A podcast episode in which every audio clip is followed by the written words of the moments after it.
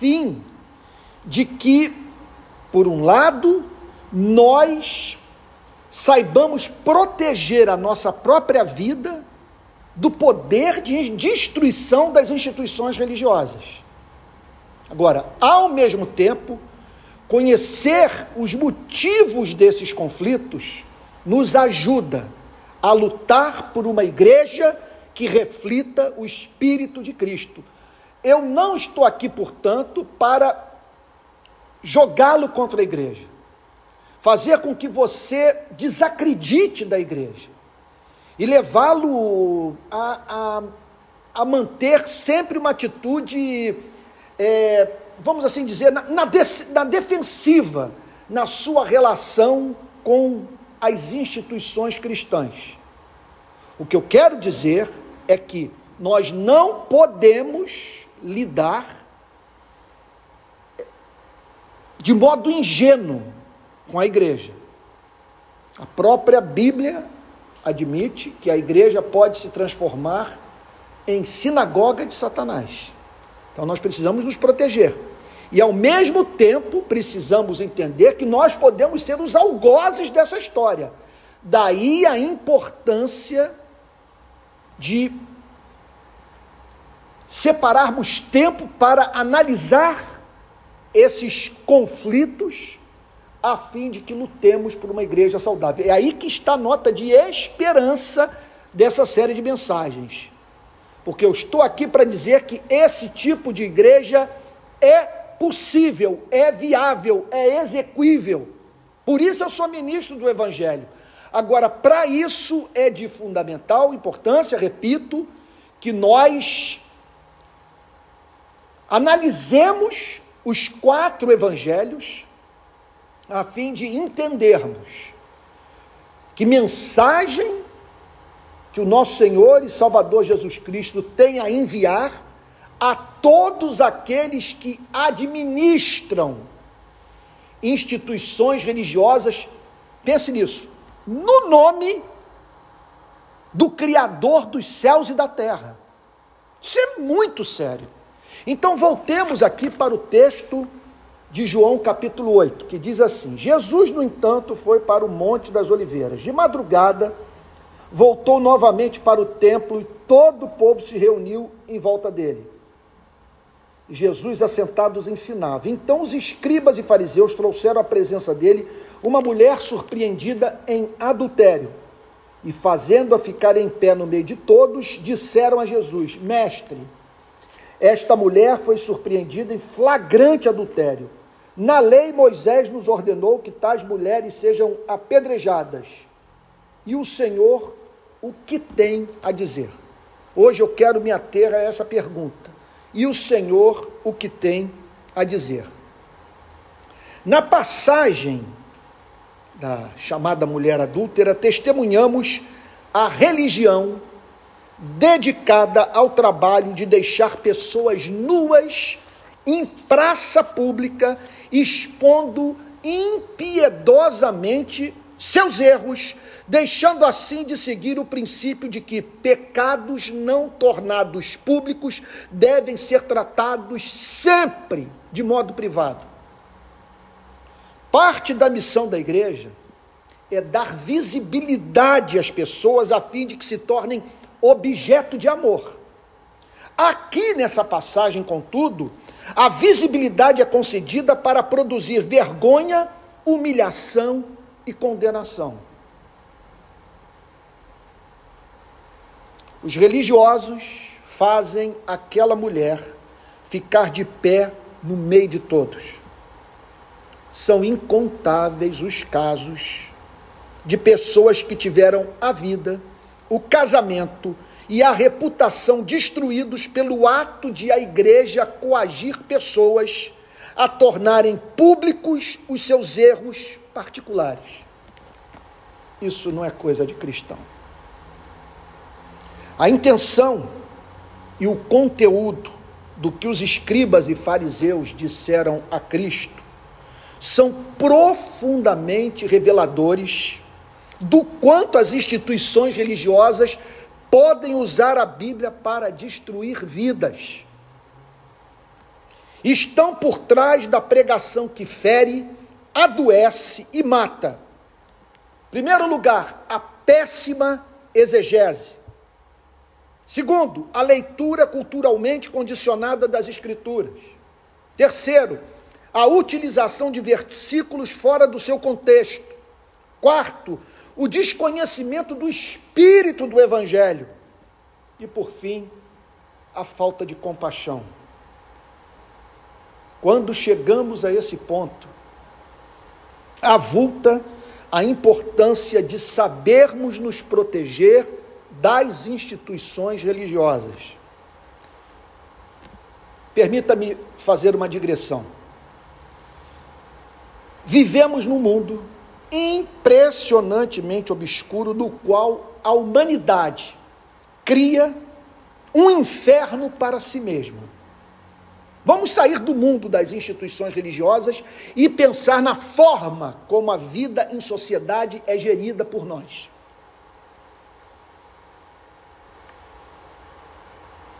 Vivemos num mundo, repito, impressionantemente obscuro no qual a humanidade cria o um inferno para si mesmo. Somos capazes de formar, portanto, como nos lembra o sociólogo Peter Berg, ambientes dentro dos quais não conseguimos viver. Vamos pensar aqui na ética do trabalho. Relações trabalhistas que fazem homens e mulheres trabalhar, mas viver sem razão. Explorados, mal remunerados, dedicados a tarefas desgastantes, envolvidos com longas jornadas de atividade repetitiva e enfadonha, exercendo sua vida profissional em ambientes insalubres. Homens e mulheres envelhecendo antes do tempo por força do lucro posto acima da santidade da vida humana. Como escreveu o sociólogo americano Richard Sennett, abre aspas. Quem precisa de mim? É uma questão de caráter que sofre um desafio radical no capitalismo moderno. O sistema irradia indiferença. Faz isso em termos dos resultados do esforço humano, como nos mercados em que o vencedor leva tudo, onde há pouca relação entre risco e recompensa irradia indiferença na organização da falta de confiança, onde não há motivo para ser necessário, e também na reengenharia das instituições em que pessoas são tratadas como descartáveis. Fecha aspas. Parte do sofrimento humano tem relação direta com o que fazemos uns com os outros. Esse espírito que sufoca, adoece e mata, pode penetrar nas instituições religiosas. É o inferno com cheiro de vela, som de órgão, discursos grandiloquentes, colarinho clerical, tratados de teologia empoeirados. Os escribas e fariseus, portanto, voltando ao texto, usaram os livros de Levítico e Deuteronômio para destruir a vida de uma mulher. Observe que ela não é mencionada pelo nome. Não é Maria, Isabel ou Joana, portadora da imagem e semelhança de Deus, é simplesmente a adúltera. Sempre que a igreja perde de vista a singularidade da vida humana, chamando pessoas pelo nome do pecado que praticaram, e assim ignorando sua identidade de ser amado por Deus, expõe-se a funcionar mais como sistema prisional que pune do que como lar que acolhe. Isso não é conversa piegas e sentimentalista. Vidas esmagadas pelo moralismo religioso testemunham sobre a necessidade de combatermos o mal tão presente no mundo das organizações eclesiásticas. É certo que muita confissão, em razão desse ambiente repressor, legalista, desumano, muita confissão deixa de ser feita, muito tropeço moral é temido, e muita tentação deixa de ser compartilhada, porque não poucos sabem que, se, for, se forem flagrados no erro, confessarem seus equívocos expressarem seus conflitos morais, serão traídos e expostos e não lhes restará fio de cabelo.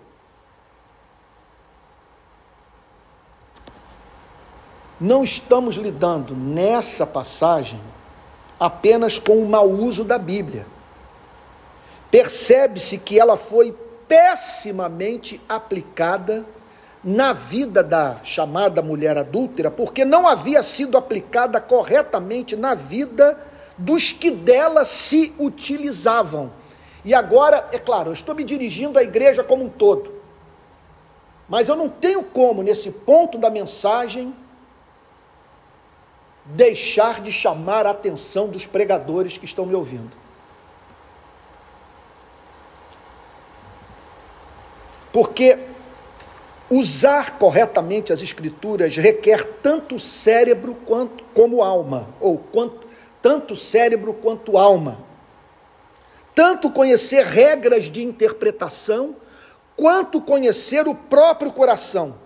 Tanto conhecer o próximo como conhecer a si mesmo. Tanto conhecer a palavra quanto conhecer o espírito da palavra.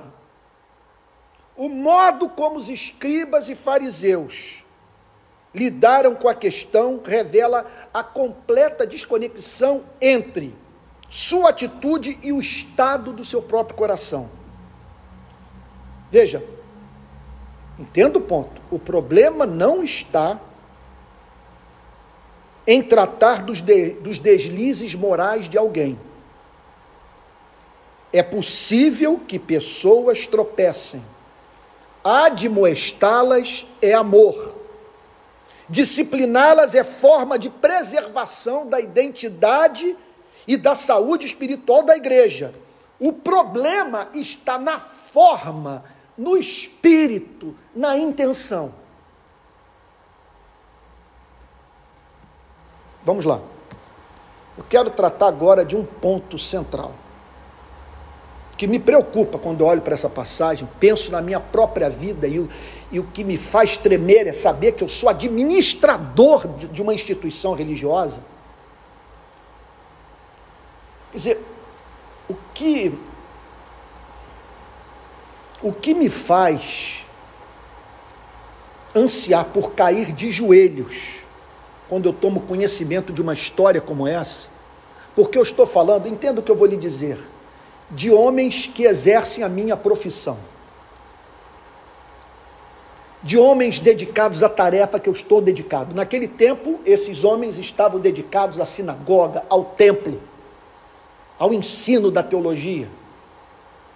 Eles estão com a Bíblia nas mãos. E com base na sua interpretação da Bíblia, dando um tratamento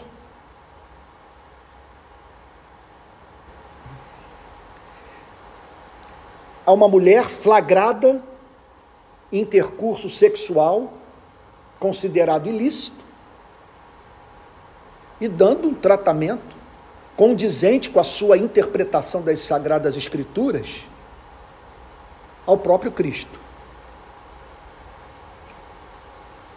Então, a questão que todos nós pregadores temos que responder é a seguinte: é, veja, A questão nesse ponto não é como interpretar a Bíblia corretamente, embora esteja isso envolvido. É claro que temos que ter preocupação com hermenêutica, é claro que temos que conhecer teologia, estar familiarizados com a história da igreja, ter acesso a todo esse patrimônio de dois mil anos de reflexão cristã sobre o Antigo e o Novo Testamento. Agora, tão importante quanto interpretarmos a Bíblia,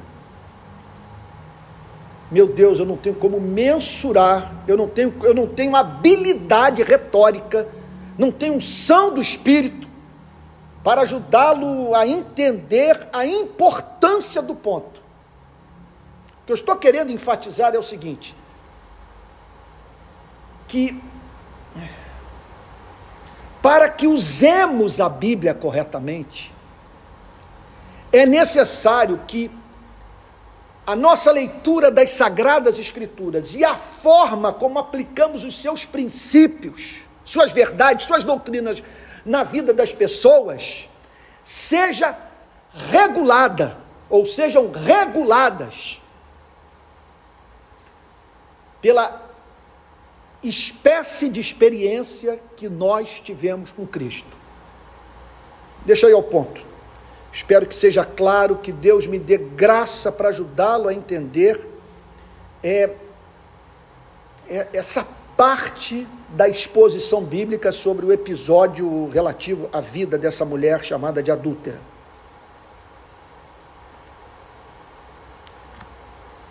Esse ponto é fundamental para que a cultura religiosa não se volte contra nós, tornando-nos, desse modo, intratáveis.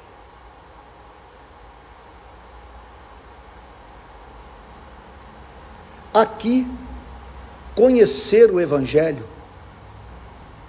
para que não utilizemos a Bíblia para matar, é central. Porque existe o que nós poderíamos chamar de modo cristão de lidar com as falhas humanas. A questão é entender o que o regula.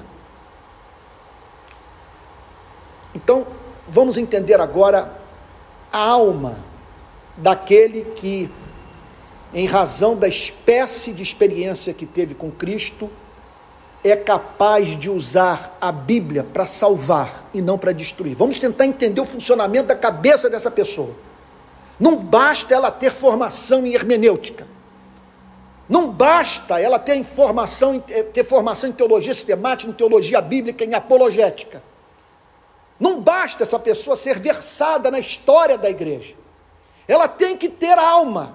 O que eu estou querendo dizer, espero que isso fique claro para você, é que a forma como esses homens usaram a Bíblia para lidar com o pecado daquela mulher denota não apenas falha de interpretação, mas falha de alma, ou falta de alma. Denota falta de conversão, falta de contato com a realidade da sua própria vida. Por que eu digo isso?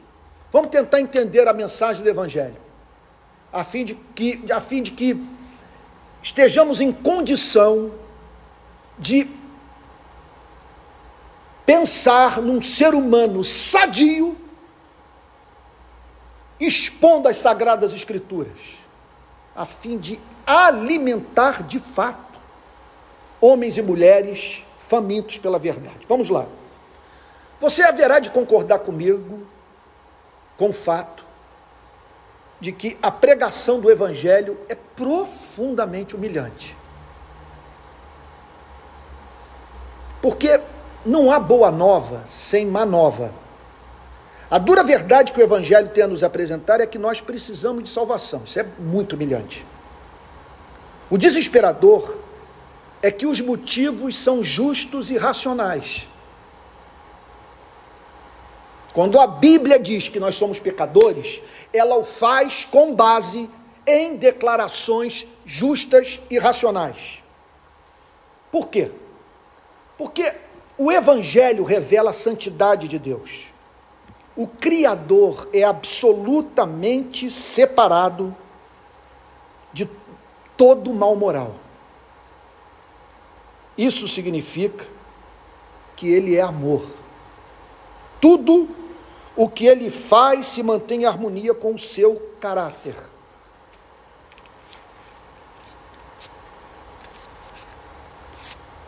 Deus é apresentado nas Escrituras como por ser santo, incapaz de fazer certas coisas. Ele não pode agir contra a sua natureza, tampouco negar-se a si mesmo ou deixar de ser santo. Permita-me, para lançar luz sobre o ponto, mencionar uma declaração do teólogo americano Charles Rod, foi professor de Princeton no século XIX. Abre aspas. É verdade que Deus não pode sujeitar-se a nenhuma lei fora dele mesmo. Ele é ex lex. Ele é a lei para si mesmo. Conformidade de sua vontade à razão não é sujeição. É apenas harmonia de sua natureza. Ser santo no caso de Deus não implica nada mais que ele não entrar em conflito consigo mesmo, fecha aspas. Então a santidade de Deus é o fundamento e ao mesmo, e ao mesmo tempo, perdão, a santidade de Deus é o fundamento ao mesmo tempo dos nossos valores morais, do nosso culto, da nossa esperança. Estamos eternamente nas mãos de um ser absolutamente confiável e digno de ser adorado. Por isso que a vida tem sentido, porque Deus não é que apenas é, existe um Criador, é porque o Criador é santo. E, se ele, e sendo santo, ele jamais deixará de cumprir as suas promessas. E por ser santo, ele é amável. Nós não amamos porque ele é onisciente. Nós não amaríamos um demônio onisciente. Nós não amamos porque ele é onipotente. Nós não amaríamos um ser que fosse capaz de usar o seu poder para praticar o mal.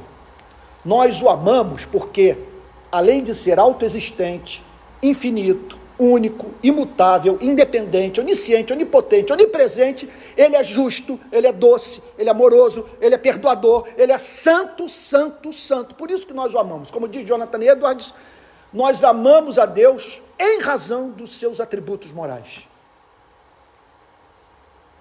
Então a santidade de Deus é o fundamento, ao mesmo tempo, dos nossos valores morais, do nosso culto, da nossa esperança. Estamos eternamente, perdoe-me repetir, nas mãos de um ser absolutamente confiável e digno de ser adorado. Vamos agora pensar no que é corolário dessa verdade. Como corolário da, da verdade que acabei de mencionar, que Deus é santo. Deus. Isso é muito racional. Por isso que eu não fico corado de vergonha de falar aqui, de usar a palavra pecado no púlpito. Porque, como corolário dessa verdade, Deus, ao criar o homem à sua imagem e semelhança, ordenou que todos os membros da nossa espécie vivesse, vivessem a vida que o próprio Criador vive, uma vida de amor. Somos chamados, portanto, a amar o próximo com o amor que temos por nós mesmos e amar aquele que sustenta o nosso batimento cardíaco. Qual é a grande definição bíblica de pecado? Pecar é não amar. Quando o Evangelho nos apresenta e leva a crer em algo tão límpido, autoevidente e santo, somos tomados por convicção de pecado. O Evangelho não busca eliminar a culpa por meio da negação do seu fundamento metafísico. Seu caminho é o da afirmação da culpa real, seguida da superação do sentimento de culpa por meio do tratamento que a culpa recebeu no sacrifício real de Cristo, que por sua vez deve despertar a fé que nos faz confiar mais na misericórdia de Deus do que na nossa inocência. Esse é o ponto em que a pregação nos humilha e nos introduz na primeira bem-aventurança. Bem-aventurados os humildes de espírito, porque deles é o reino dos céus. Humilde de espírito é aquele que viu os seus pecados à luz da santidade de Deus. E também a beleza da revelação do caráter divino na sua santa lei. Trata-se de alguém constrangido diante do fato de, ao analisar sua vida pregressa, perceber que em não poucas ocasiões cobrou das pessoas o que ele mesmo não praticou. Queremos ser honrados detestamos ser ignorados, esperamos solidariedade no nosso sofrimento. Isso é universal. Contudo, desonramos pessoas, ignoramos sua vida e banalizamos a sua dor. O pecado, portanto, como diz, como declara J.K. Chesterton, é uma doutrina empiricamente comprovável e as duas guerras mundiais o provam. Isso tudo, na vida de quem compreendeu essa mensagem, gera lágrimas. Essa é a razão da segunda bem-aventurança ser a lágrima do arrependimento. Bem-aventurados os que choram, porque serão consolados. Mateus 5,4. A humilhação evangélica causa o quebrantamento evangélico, que não envia necessariamente pessoas aos sanatórios psiquiátricos, mas cura, reconcilia com Deus e nos faz ser bênção para o planeta ao nos demover de nosso autocentrismo. o choro provocado pela aplicação do Evangelho, pelo Espírito em nosso coração, é causado pela dor da contrição. Vamos tentar entender essa lágrima, porque essa pessoa está chorando depois de ter sido humilhada. A tristeza que acompanha essa experiência não é provocada pela percepção de que a prática pecaminosa destruiu a saúde, a profissão, o casamento ou a reputação. Acima de tudo, o arrependimento produzido pela pregação do Evangelho resulta da percepção de que pecamos contra quem mais nos ama. Poucos entenderam tão bem essa verdade quanto Santo Agostinho. Abre aspas. Mas que ações pecaminosas podem atingir-te? Ó Deus, se és incorruptível que delitos te ofendem se é impossível fazer-te mal? Castigas as culpas que os homens cometem contra si mesmos, porque, mesmo quando pecam contra ti, fazem mal à própria alma. Voltai aos vossos corações pecadores e ligai-vos àquele que vos criou. Firmai-vos nele e sereis estáveis, repousai nele e tereis paz por que ir à procura de sofrimento? Aonde quereis ir? O bem que amais procede dele, mas só é bom e suave quando por ele é dirigido. Torna-se justamente amargo, porque se abandonarmos a Deus, torna-se injusto amar aquilo que dele deriva. Fecha aspas pela graça divina. Contudo, a lágrima da contrição é sempre enxugada pelo evangelho do perdão. Ao chorar, o pecador arrependido recebe o abraço de Deus, que, embora resista ao orgulhoso, ao humilde concede sua graça. Essa pessoa, portanto, vamos tentar entender a pessoa que foi humilhada e foi encontrada chorando. que eu tenho a dizer é o seguinte: essa pessoa foi do inferno ao céu. É isso que a Bíblia nos ensina. Essa pessoa foi do inferno ao céu. Por que eu digo isso? Porque ela desesperou-se por temer ser privada, por motivos justos da comunhão com o Criador Santo.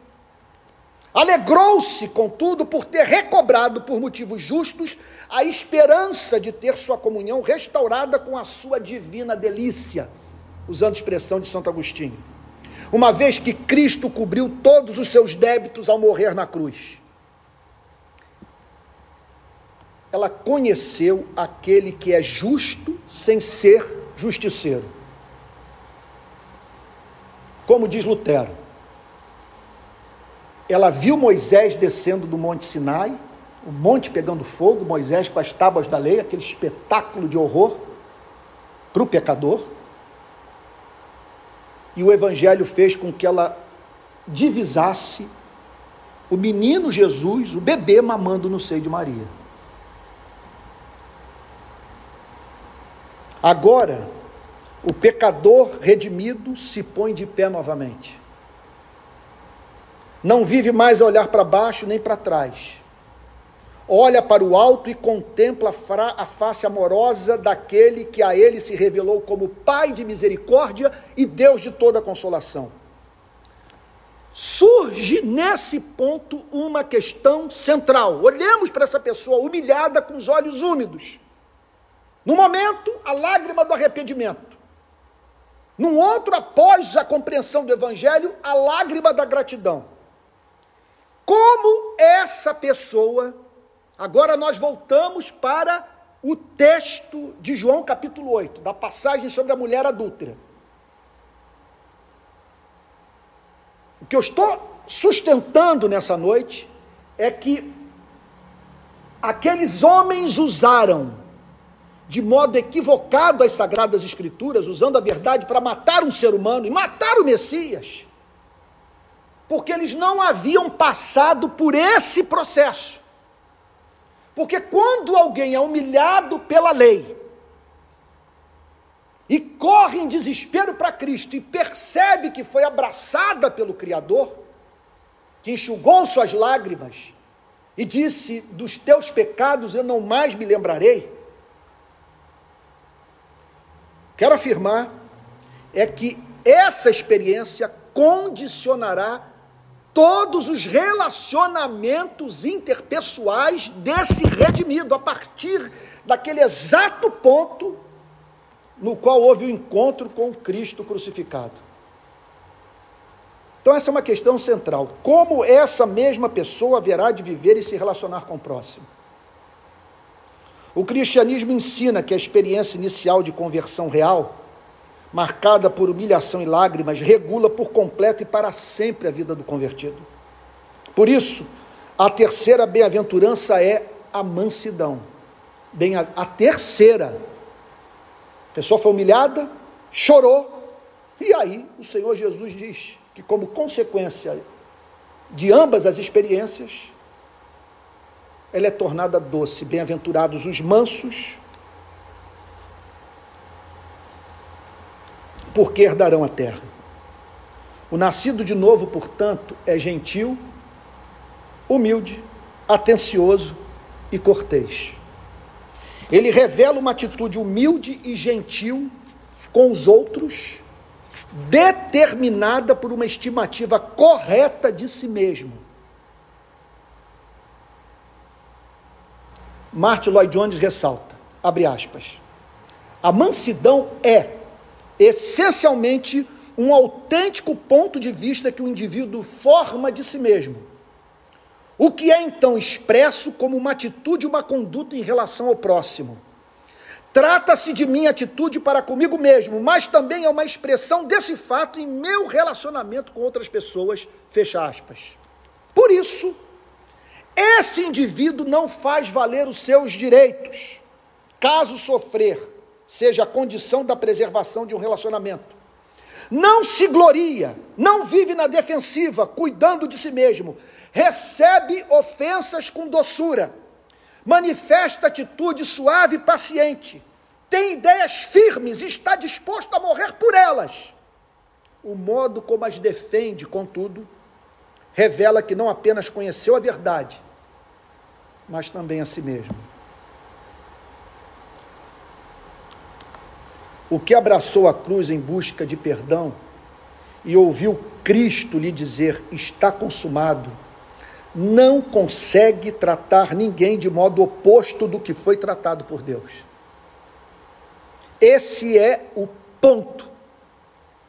Isso faltava na vida daqueles escribas e fariseus.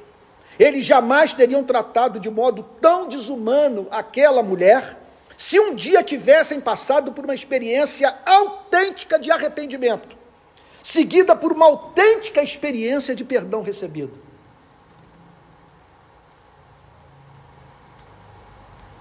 O que eu vou dizer agora é seríssimo. O púlpito ser ocupado por quem não é humilde de espírito, quebrantado de coração e doce de alma, é maldição para a vida da igreja. Nada pior que um ministério não convertido.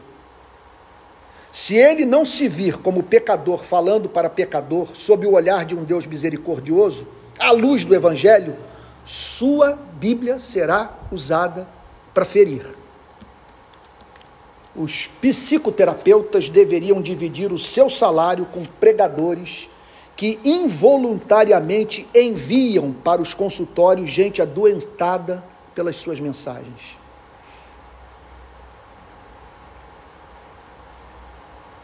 O que eu estou dizendo é o seguinte: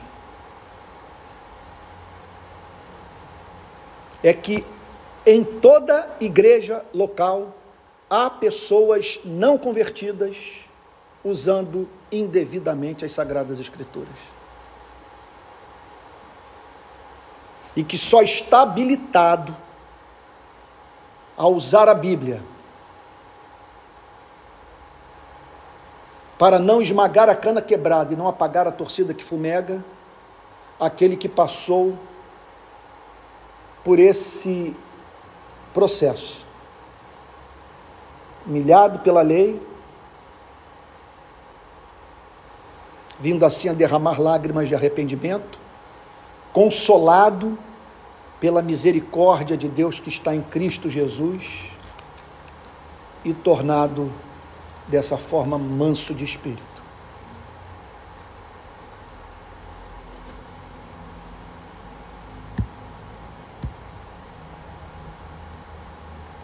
É, eu penso que diante de, da seriedade de tudo o que foi falado nessa noite, nós não poderíamos terminar esse momento sem falarmos com Jesus. Que o texto está simplesmente dizendo, você me perdoe repetir, é que a Bíblia é um instrumento de morte quando manuseada por uma pessoa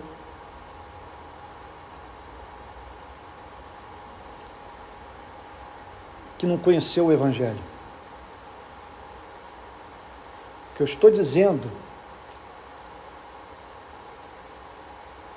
é que o Evangelho gera uma espécie de ser humano.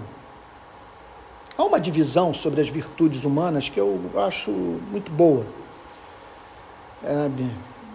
que as virtudes seriam divididas em três: virtudes intelectuais, virtudes morais e virtudes teologais ou teológicas. As virtudes intelectuais têm a ver com o conhecimento, a sabedoria, é, a veracidade e assim por diante.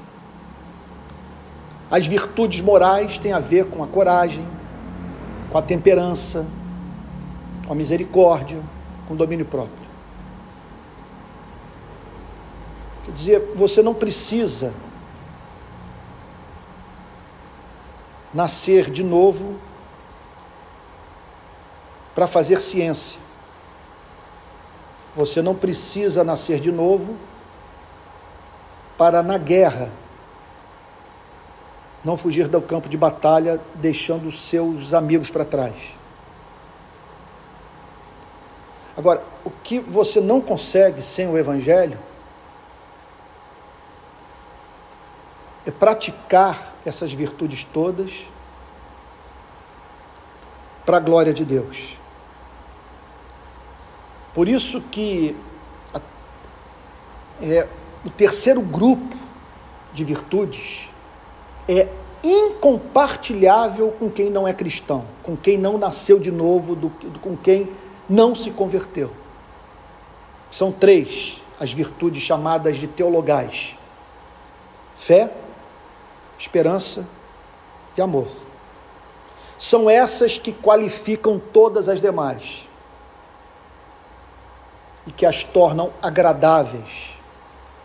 E tão somente assim agradáveis aos olhos de Deus. Então, nós poderíamos dizer que ao homem que é produzido pela cultura capitalista, podemos pensar também no homem que é produzido pela cultura islâmica, ou no homem que é produzido pela mentalidade marxista.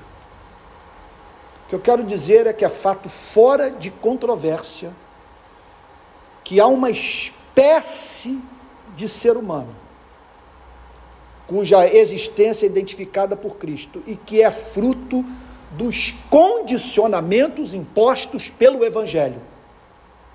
É o homem que, por ter conhecido o Evangelho, vive no espírito do Evangelho.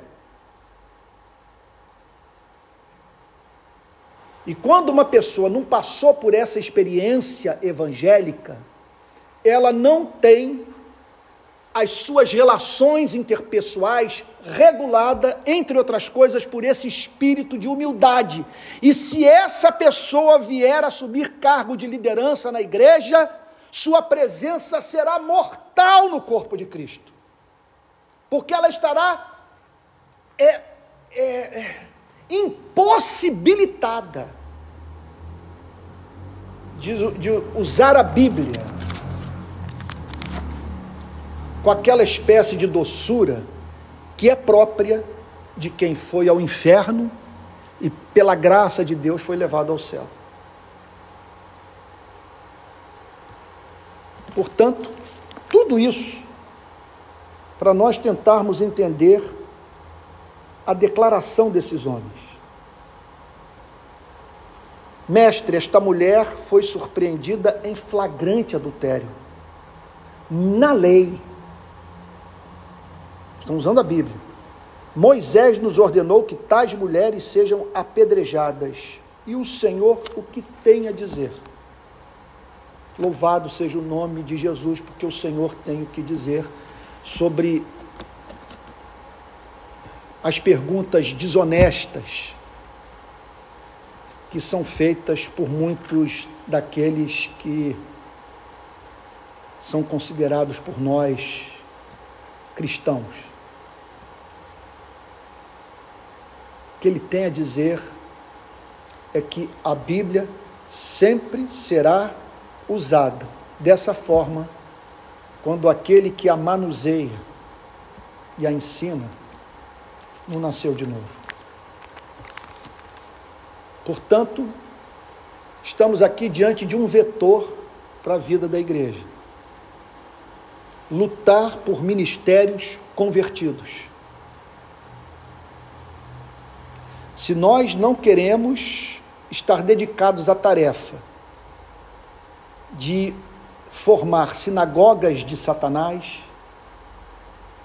nós precisamos pregar o Evangelho a fim de que o Evangelho, uma vez pregado no poder do Espírito Santo, gere pessoas nascidas de novo. E que dentre essas, e somente a partir dos redimidos, saibamos selecionar aqueles que com coração evangélico pregarão o evangelho.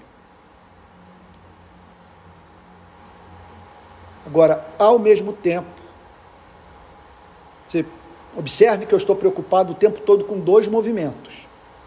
Um movimento é o de nós não nos tornarmos os fariseus da história. O outro movimento é o de nós nos protegermos dos fariseus.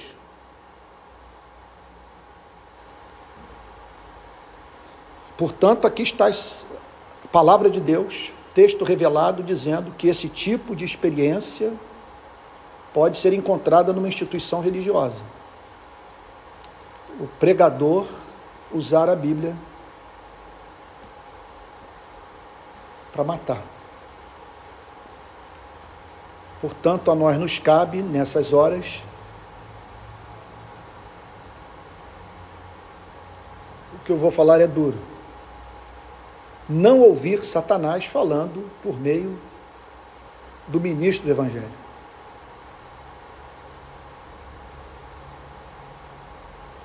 É, após ouvir a pregação, dizer: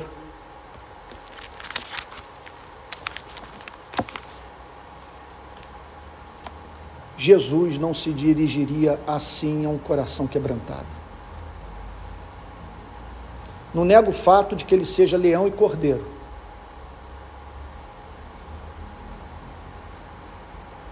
Mas mesmo quando ele age como leão, mostrando seu repúdio ao mal, ele deixa uma porta aberta. A porta da graça para que aquele que foi tocado pela sua mensagem, encontre lugar de arrependimento e salvação. O que nós precisamos é nos proteger dessa cultura religiosa que mostra como única alternativa o apedrejamento. Que Deus o abençoe muito em nome de Jesus e que ao término de mais essa exposição bíblica você seja encontrado fascinado com o evangelho. Porque louvado seja o nome do nosso Deus por ele ter enviado o seu único filho a fim de nos fazer alerta solene sobre tudo isso. Boa noite, que Deus o guarde. Pai Santo, que em nome do Senhor Jesus,